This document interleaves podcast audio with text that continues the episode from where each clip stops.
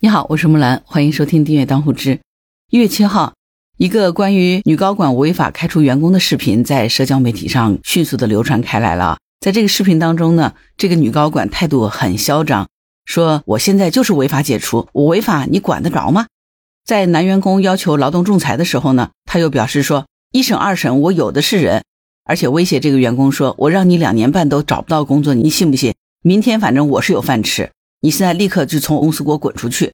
这个视频一发出来，哈，就引起了广泛的关注。网上有消息说呢，这个女高管景某，哈，是首钢集团的员工。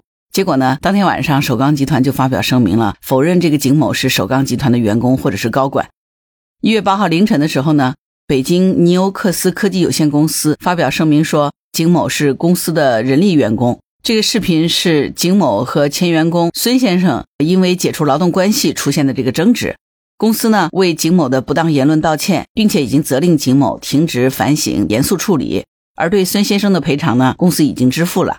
然后你去网上去查这个欧克斯公司哈，没有什么招聘信息。在网上的一个招聘软件当中呢，显示这个景某呢，他是北京平星科技有限公司的人力资源总监。一月八号的时候呢，网上发布了一个报道啊，是相果商业评论对孙先生的一个对话采访。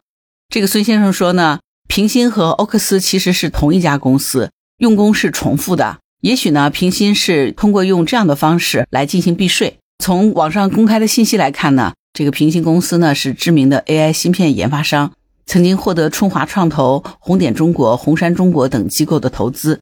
当记者问孙先生是什么时候被景某开除的，当时到底发生了什么？这个孙先生说，景某来开除他是很突然的一件事儿。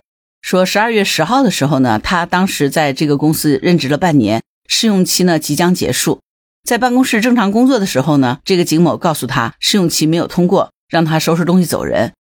孙先生就反驳这个景某说，劳动法规定必须得结清工资才能走。景某不愿意，当场就报了警。警察出警以后呢，说不插手民事劳动纠纷，于是这个景某就立刻把孙先生撵走了，把门禁权限都解除了。从那天开始呢，孙先生就再也没有进过公司。当记者问孙先生在这个之前呢有没有其他的矛盾，孙先生说他和公司在技术管理上是有分歧的。比如说，他反对公司用盗版软件做芯片，因为盗版软件做芯片会出很多 bug，芯片的质量呢是没有办法保证的。他们公司呢破解了上百种 EDA 工具、IP、计算知识产权等。孙先生说他在这个公司呢是做开发团队的 leader。合同呢是和欧克斯签署的，但实际上呢，他为平行工作。平行和欧克斯呢其实就是同一家公司。欧克斯可能是用这样的方式来避税的。这个公司呢大概有上百人，在北京之外呢还有其他的分公司。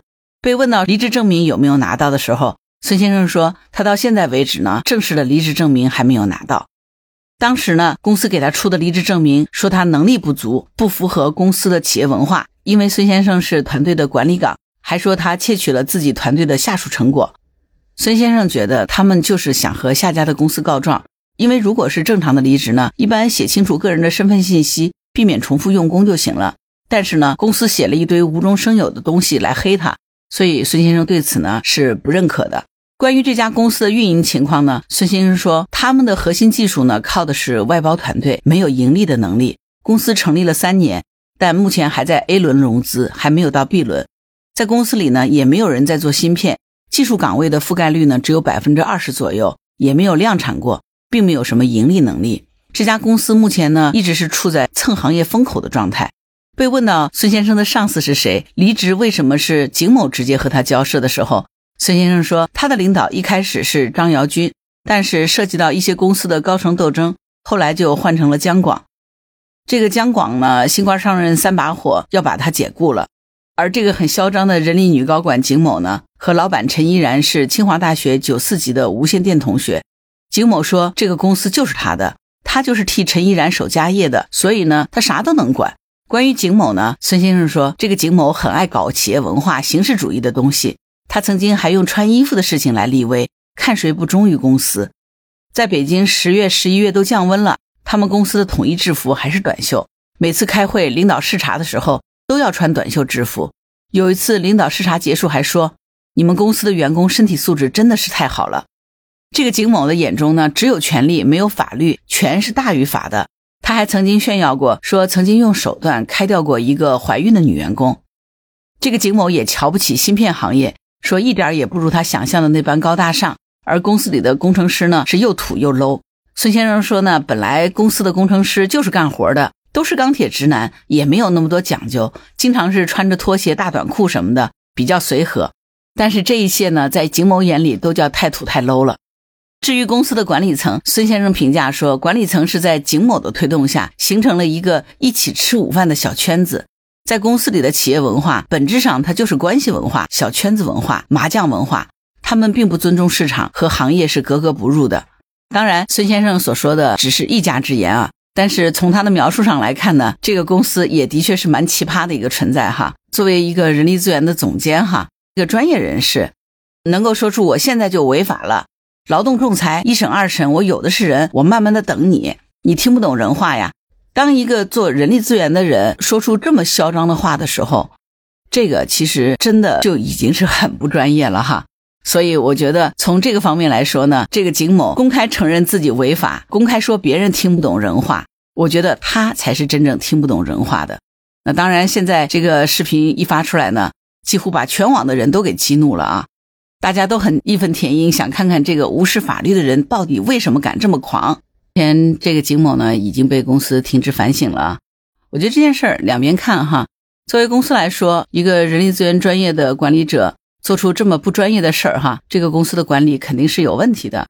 一个公司的人力资源从业者，其实从某种意义上来说，是代表着公司的对外的脸面的。因为一个员工能够了解一家公司，首先他接触的就是人力资源部的人。当这个员工离职的时候呢，他接触的最后的人也是人力资源部的人。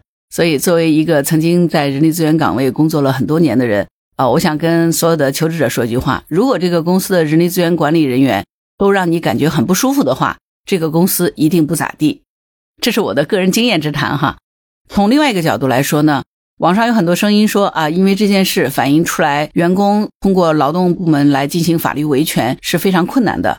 我恰恰不这样认为，因为不管是任何形式的维权，走法律途径，它都是会比较耗精力的。如果作为一个员工，你的权益被损害了，请坚决的拿起法律武器，到劳动仲裁部门维护你自己的个人权利。因为如果你自己的权益你都不维护，那么你还指望谁来主动的维护你的权益呢？好了，关于本期话题，你有什么想法？欢迎在评论区留言。如果你喜欢木兰的节目，欢迎订阅、点赞、转发、当护知，谢谢您的支持。如果你喜欢木兰，也欢迎你加入木兰之家听友会，请到那个人人都能发布朋友圈的绿色平台，输入木兰的全拼下划线七八九就可以找到我了。好了，今天就到这儿，我是木兰，拜拜。